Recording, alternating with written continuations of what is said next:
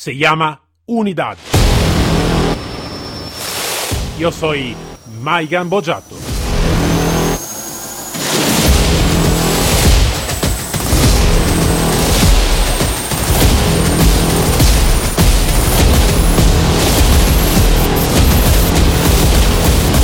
Unidad K9.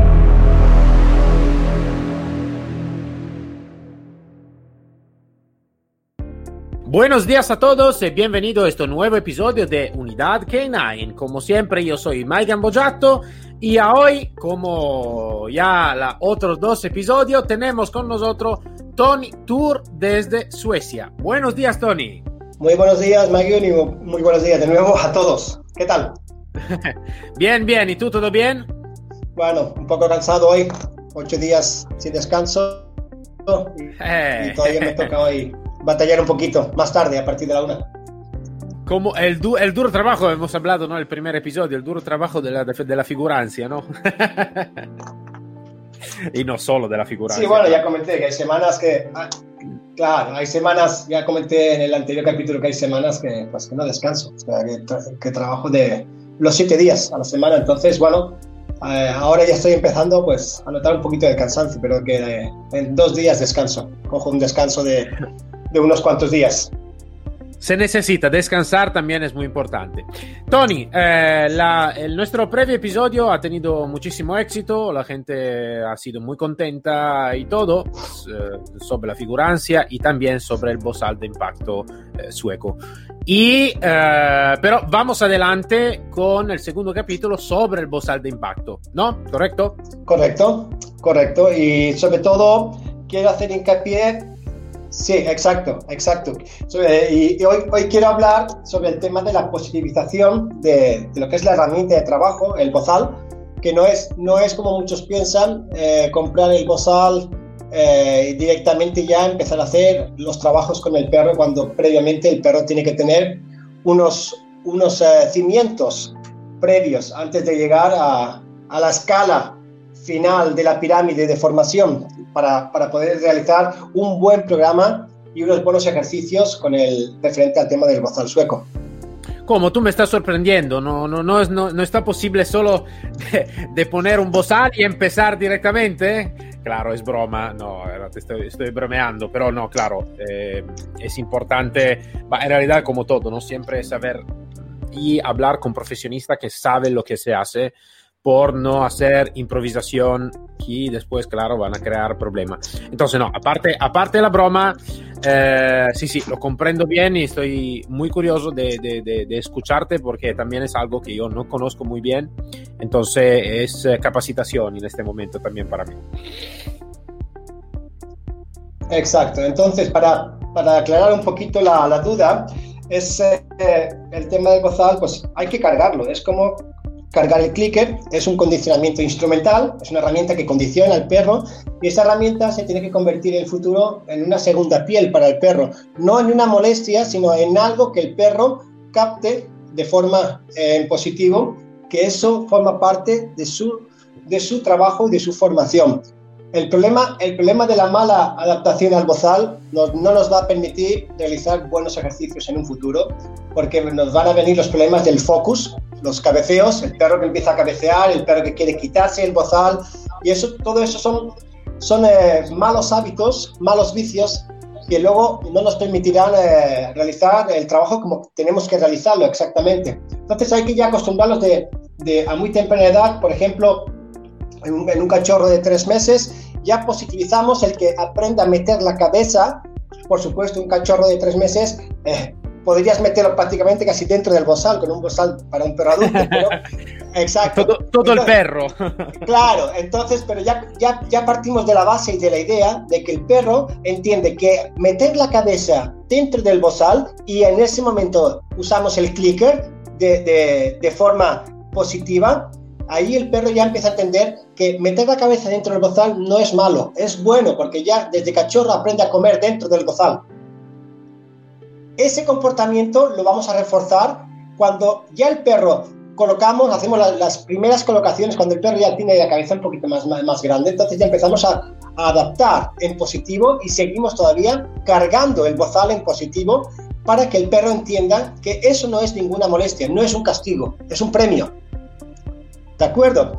Es lo mismo como, por ejemplo, cargar el collar electrónico, lo mismo, pues el perro vea el collar, pero que, que mueva la cabecita, que me mueva la, la, colita, eh, que, que, que, se muestre alegre, pues lo mismo con el bozal. El perro que tiene, que tiene bien cargado el bozal sabe a lo que va. De hecho, en los entrenamientos con perros ya más avanzados, si el perro va a morder, no se pone bozal ese día. Entonces el perro va en otra actitud, va más en caza y presa, pero no va en agresión.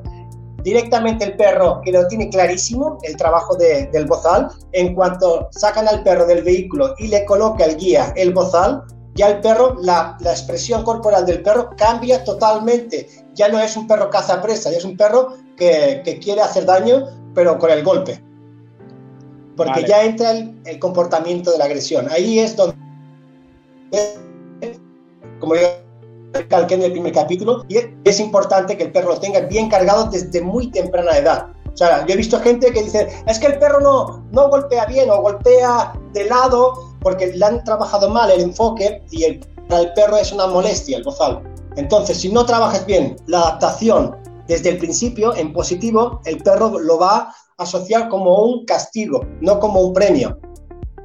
Sí, sí, es ya. Entonces, lo que tú estás diciendo es importante de hacer una adaptación hecha bien, claro, pues así que el bozal, cuando después empezamos el entrenamiento real, más operativo y todo, sea más eh, como algo de muy conocido y muy apreciado también para los perros mismos, antes de ser, claro, algo de, de, sí. de molestia. Vale, perfecto. Eh, Exacto, entonces ya una vez que el perro ya tiene el cachorro, vuelvo a poner el ejemplo del cachorro de tres meses, en todos mis cursos, en todos mis seminarios he hecho la, la demostración y, y, al final ves el perro que te ve a distancia, a cinco metros, eh, el dueño del cachorro eh, aguantando el cachorro y tú solamente mostrando el bozal y el perro viene solo al bozal y mete la cabeza solo dentro del bozal.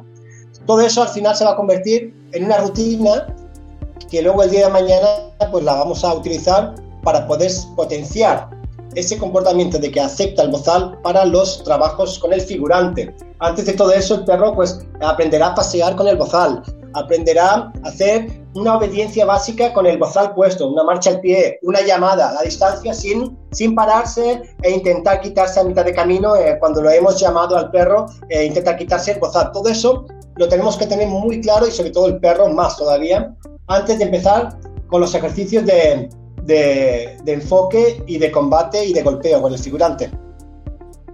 Vale, vale, vale, vale, perfecto. Eh, entonces, no, lo que tú estás diciendo me, me, me está poniendo mucha, mucha idea porque eh, eh, realmente también en lo del bozal empieza muy joven, entonces el perro, porque tú me estás hablando de tres meses, tres meses y medio, entonces empieza muy joven sí, todo sí, sí. el trabajo de esta, de esta tipología. Vale, vale, vale, vale. Sí, bueno, en, uno de los cursos que di hace de, de, las tres veces que estuve en Ecuador eh, con el sargento Herrera, eh, en aquel entonces tenía la, la, hembra una pastora belga, hoy por hoy tiene la perra unos dos años, dos años y medio, tres años tendrá máximo. Y esa perra en ese curso, en ese curso tenía pues tres meses y está grabado y ahí mostré pues cómo se iniciaba lo que era la adaptación en positivo del bozal y todos pudieron ver y apreciar cómo se empieza, cómo se inicia esa positivización del bozal. Hoy por hoy esa perra trabaja con bozal y es lindo verla, pues como la mayoría de los perros que han tenido una buena preparación y una buena adaptación desde las bases y no tienen ningún tipo de problema, ni mucho menos es un conflicto el que lleven el bozal puesto a la hora de trabajar con el bozal puesto y realizar los ejercicios de, de combate. Sabes, esto que tú estás diciendo también es muy interesante, Tony, no solo por la parte más técnica, ¿no? Entonces, para los profesionales que pueden escucharte, ma también, como tú sabes, el podcast está dirigido también a personas que no tengo nada que ver con la técnica, no son policía, nada de todo este, y que están escuchándonos, ¿no? Entonces, a veces también para, para ¿cómo decir?, para quitar algún falso mito, ¿no? De, de, de, la, de la unidad K9, donde realmente a veces, ¿sabes? La gente cuando mira a un perro con un bozal dice, oh, pobrecito, el bozal y todo Realmente esto que claro. tú estás diciendo es importante, no solo por los profesionales, más también por los oyentes civil o los oyentes que no, no hacen trabajo para decir, mira, sí que es una herramienta útil para el trabajo y por el perro sí que es una buena cosa a pacto que, claro, tú lo vas a hacer con, con cuidado y con criterio. También, como todas las cosas, también, ¿no? También el, el simple collar de paseo puede ser em, puesto con eh, cosa buena y con una buena, eh, un buen éxito o también puesto como casi una punición, ¿no? Entonces todos también en este caso. Entonces creo que lo que tú estás diciendo es importante para las doble, eh, los dobles oyentes, vamos a ver, ¿no? Entonces... Sí, sí. Muy por, bien.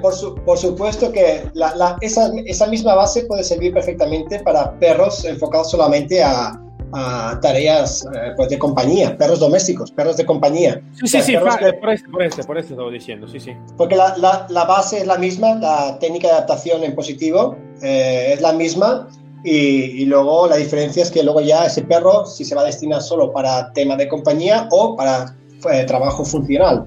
Pero las bases son, pueden ser igualmente aplicadas para perros y en lo que es adiestramiento comercial que necesitan enseñar al perro a positivizar el bozal y sin, sin ningún tipo de, de, conflicto, ni mucho menos de peleas, ni nada.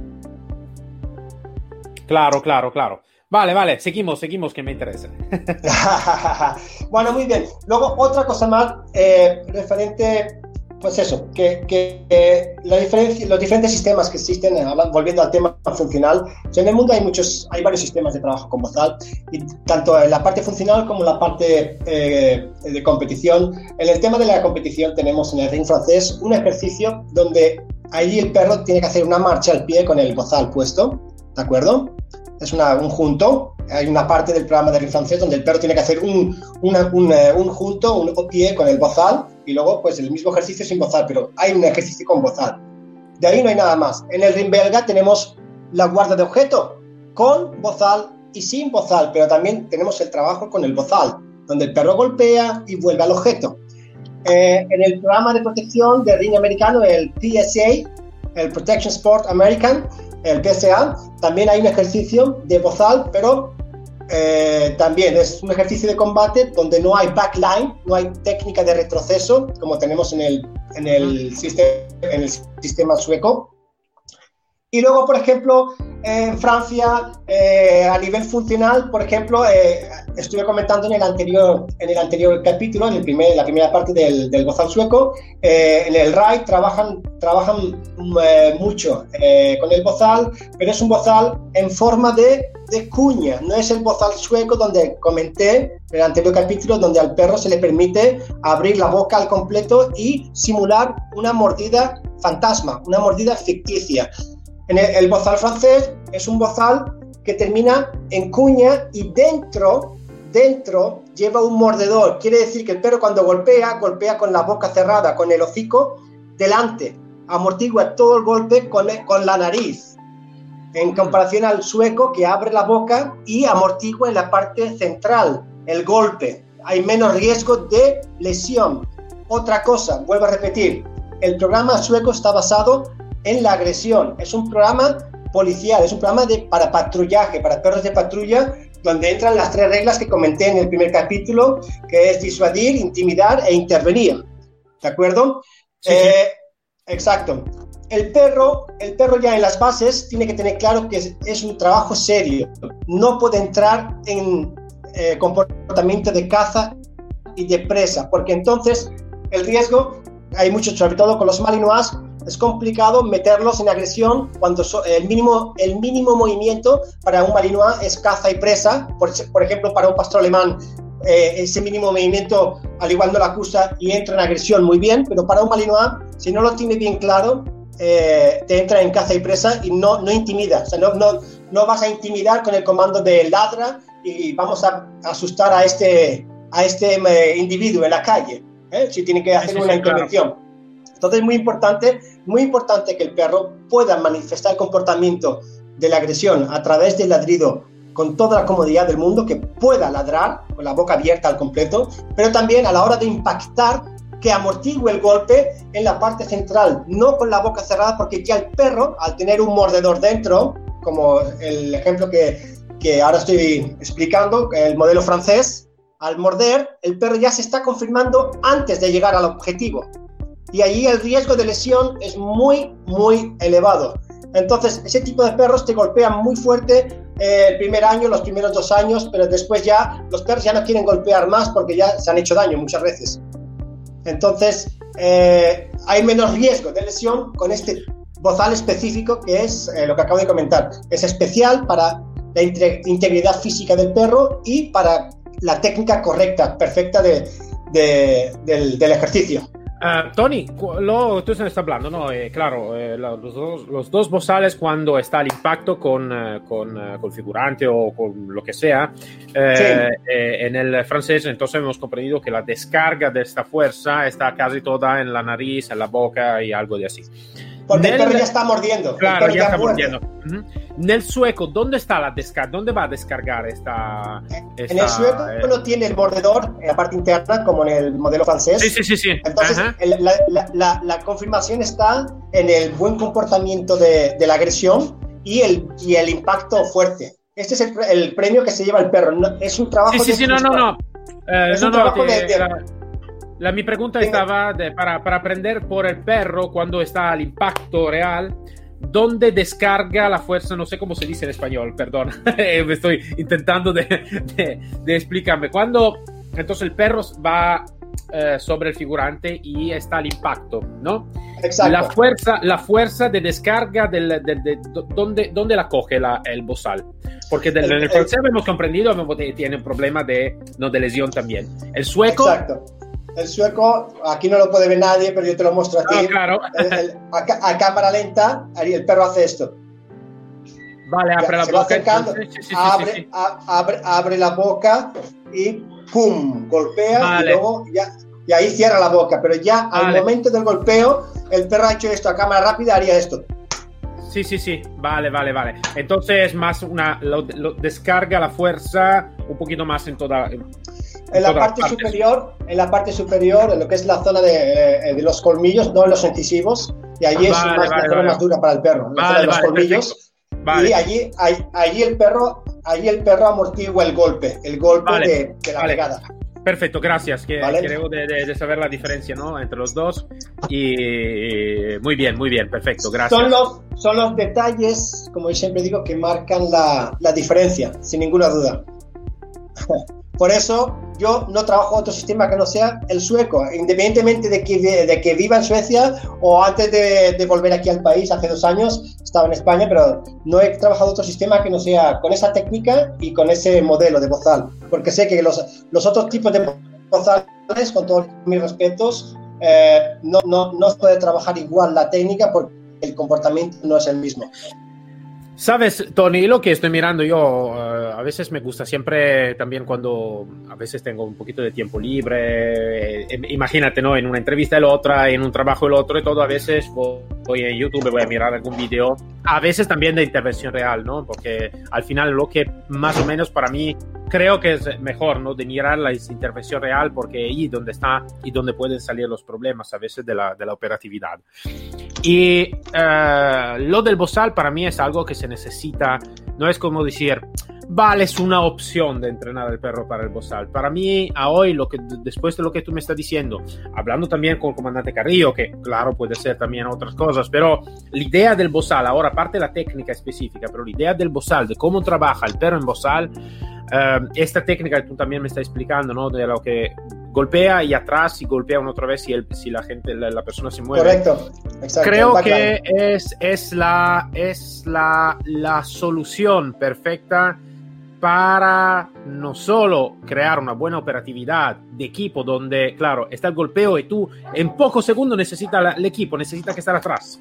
Sí o sí, necesita que estar Y de, el equipo de apoyo siempre. Sí. El equipo de apoyo. Y dos, mucho menos riesgo, riesgo, ¿vale? No sé si lo he dicho correcto. mucho, mucho menos riesgo, exacto. Riesgo, ¿vale? Que siempre esta palabra me falta un poquito, eh, con, eh, por el perro mismo, porque al final cuando el perro está mordiendo, ejemplo, el brazo, o está mordiendo otras cosas, eh, todavía la persona a veces reacciona y reacciona dañando después el perro, de manera bastante a veces seria también. Entonces yo creo que esta técnica, esta posibilidad necesita que ser sí o sí para todas las intervenciones, para todas las policías, para todas las operatividades.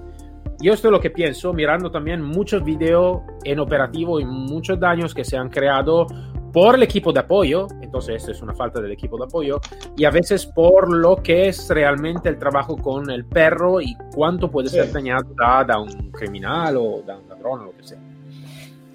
Exacto.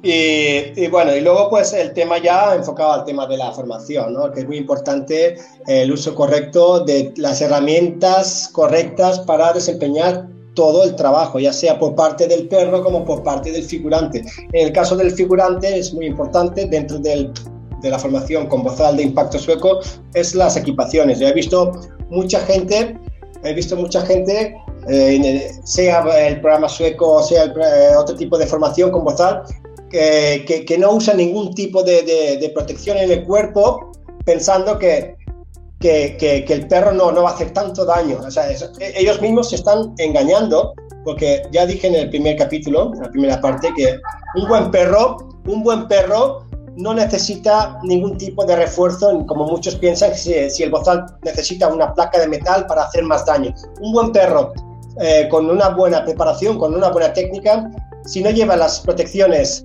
eh, pertinentes, eh, el riesgo de lesión es muy, muy alto.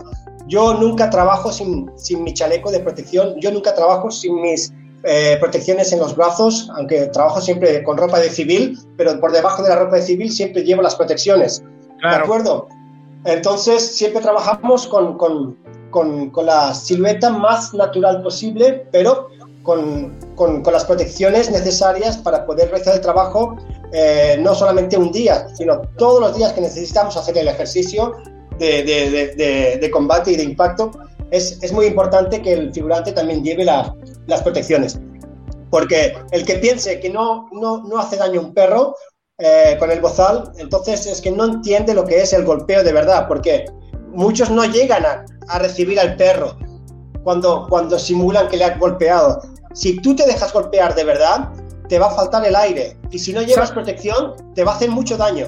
Sabes que lo he notado este, también mirando, porque después de, de, de, la, tu, conocimiento, de tu conocimiento y todo, sí que eso, he sido por mirar algún vídeo y todo, y a veces eh, o estaba mirando lo que tú me estás diciendo, que a veces algún entrenador no se hacen golpear realmente. Entonces, sí, sí, sí, lo, lo noté esto el perro tiene que saber, porque es, un trabajo de frustración, en un entrenamiento máximo dos, tres impactos buenos al cuerpo, ya sea en el pecho, en los eh, laterales o en la espalda, pero máximo dos, tres impactos. El resto dentro del entrenamiento es solo trabajo de frustración, frustración, frustración y focus, focus, enfoque, enfoque del perro al figurante, porque eso es la forma de que el perro aprenda a cargar el instinto al máximo para llegar al golpe seco. Tony, y una cosa, también mirando los vídeos y todo, a veces, eh, entonces quiero de preguntarte si es algo, porque claro, como te estaba diciendo, para mí no, también cuando estaba en policía, esto lamentablemente no, no, no no estaba frecuente como, como entrenamiento y todo. Em, tú me estás diciendo que entonces el golpeo necesita que ser aquí, ¿no? La parte más el, el pecho, eh, la espalda, algo de así. Muchos, mire, aquí lo van a hacer eh, en la cabeza del, del figurante. Que parece que el perro intenta siempre, cuando va a correr, siempre de llegar después a la cabeza. Eh, ¿Esto también es, es correcto o mejor siempre el pecho, la espalda o algo. Te pierdo la comunicación ahora, Mario. Mario, repíteme la pregunta que ah. te he perdido la comunicación. Por favor. Vale, vale. No, la, pregunta es sobre dónde va a golpear el perro, ¿no? Que, eh, miré algún vídeo que mm, ahora tú me estás diciendo, ¿no? El pecho, la espalda y todo. Muchos vídeos que, que miré, no sé si estaba del bozal sueco, claro, estaba trabajo de Bosal, simplemente escrito, eh, intentaba de golpear directamente a la cabeza del, del, del figurante. ¿Esto es correcto a nivel, eh, a nivel de entrenamiento, a nivel operativo o no es, eh, no es admitido?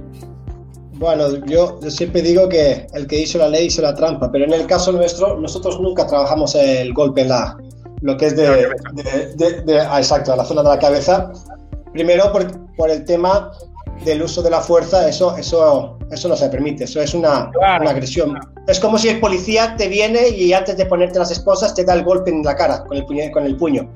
Claro. Es lo, es, es, lo mismo, es lo mismo. Entonces, se trata de, de reducir, pero no de lesionar al, al máximo. Vale, vale, perfecto. Entonces, el golpe, el, el, los impactos en la cabeza nunca los trabajamos, solamente trabajamos si es de frente al pecho, si es en huida en la espalda o si es en, una, en un combate, pues también el perro aprende a entrar En, los, en, los, laterales, pero nunca, nunca en la cabeza. De hecho, cuando trabajamos huidas, hay muchos perros que son muy fuertes, muy dominantes y quieren subir a la, a la altura donde está el cuello. Allí, lo que hago, allí lo que hago yo como, como figurante de formación es correr y antes de que llegue el perro, sin yo girarme, lo que hago es agacharme. El perro hace el jumping, la técnica de propulsión para el golpe, el, el, jumping, y cuando hace el jumping, pensando en golpear en la nuca, lo que hago yo es eh, tirarme al suelo y el perro me sobrepasa. O sea, eh, salta por encima y le estamos diciéndole al perro que no puedes ir a la nuca, tienes que ir a la espalda. Vale, vale, vale, vale, perfecto, interesante, muy bien, vale. ¿Ok? Vale, son, Son, detalles, vuelvo a repetir, que marcan la diferencia y son técnicas que, que llevamos trabajando, pues, eh, los suecos más años que yo, pero yo ya llevo ya, pues eso, unos cuantos años y, y no cambia. O sea, el estilo de trabajar para este tipo de, de, de, ejercicios técnicos y tácticos, pues es así como, como lo llevamos a la, a la realidad. Sí, sí, sí, sí. Es muy interesante, Tony, de verdad, verdad que es muy, muy interesante. Y mmm, a este punto sí que me gustaría más de, de, de, estar con vosotros y mirarlo directamente, porque, vale, una cuenta es hablarnos, una cuenta es mirar vídeo, una cuenta es estar por allá, ¿no? no, como, no, no, como figurante, ¿eh? mira el dito, no como figurante, pero bueno.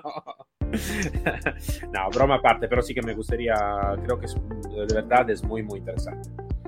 Pienso que más o menos ha quedado claro. Eh, podríamos hablar horas y horas y horas, pero es, es, es una forma de, de, dosificarlo y de concentrar toda la información claro. en estos dos, en estos dos eh, episodios eh, enfocados solamente eh, y especialmente al tema del gozal sueco. Y bueno, y como dije en el primer capítulo, los que no han tenido todavía la oportunidad de verlo en directo, pues espero que más o menos con esta información empiecen a, a darle, a darle vuelta a la cabeza. Sí, sí, yo creo que queda, queda muy claro. Ma, Tony, yo agradezco muchísimo el tu, tiempo antes de todo y el tu grande conocimiento sobre este tema. Y eh, me ha interesado realmente muchísimo todo este. Y bah, vamos a ver si en el futuro puede ser que vamos a hablar otra vez también de este, porque creo que es un tema, un tema te digo, en este momento me está interesando mucho más que el tema del, de la mordida, soy, soy, sincero, pero vale, esto pero es una mi opinión, entonces no, no es, no es, es, solo, es solo la mi opinión. Pero entonces, Tony, muchas gracias, muchas, muchas gracias por tu conocimiento y por el, tu tiempo.